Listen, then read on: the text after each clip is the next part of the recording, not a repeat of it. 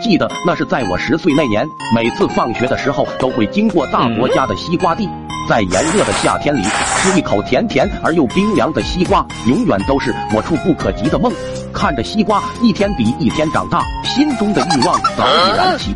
有次学校提前放学，我和二哥刚好经过此处。看着绿油油的西瓜，让我心中再也按耐不住。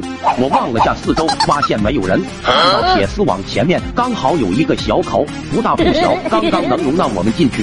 我和二哥爬了进去，在这茫茫瓜地中，我发现了一个个头特别大的瓜王，比我的头还要大上好几分，实在是太大了，我搬不动。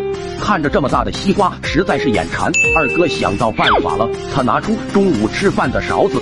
在西瓜上面挖开一个小口，于是我俩就用勺子偷偷的挖着吃。不愧是瓜王，是真的甜。就这样，我和二哥大口大口的吃着，没多久就吃完了，实在实在是太满足了。我看着已经空了的西瓜，突然间有一个大胆的想法，我站起来，解开我的裤子，对准那个小口开始撒尿。二哥见状也尿了一泼，看到西瓜没有填满。我又把地上的土捧起来装了进去，然后再一封盖，完美。这时候看到远处有人要过来了，不好是大伯，吓得我和二哥跑到树后躲了起来。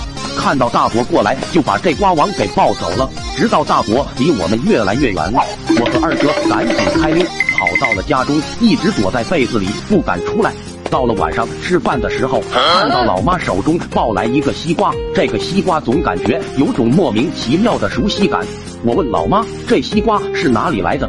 老妈说：“这个是今天你大伯家给的，还特意挑了个大个的。”当时年幼的我也不敢把事实告诉我老妈，一旦说了的话，肯定是要挨打的。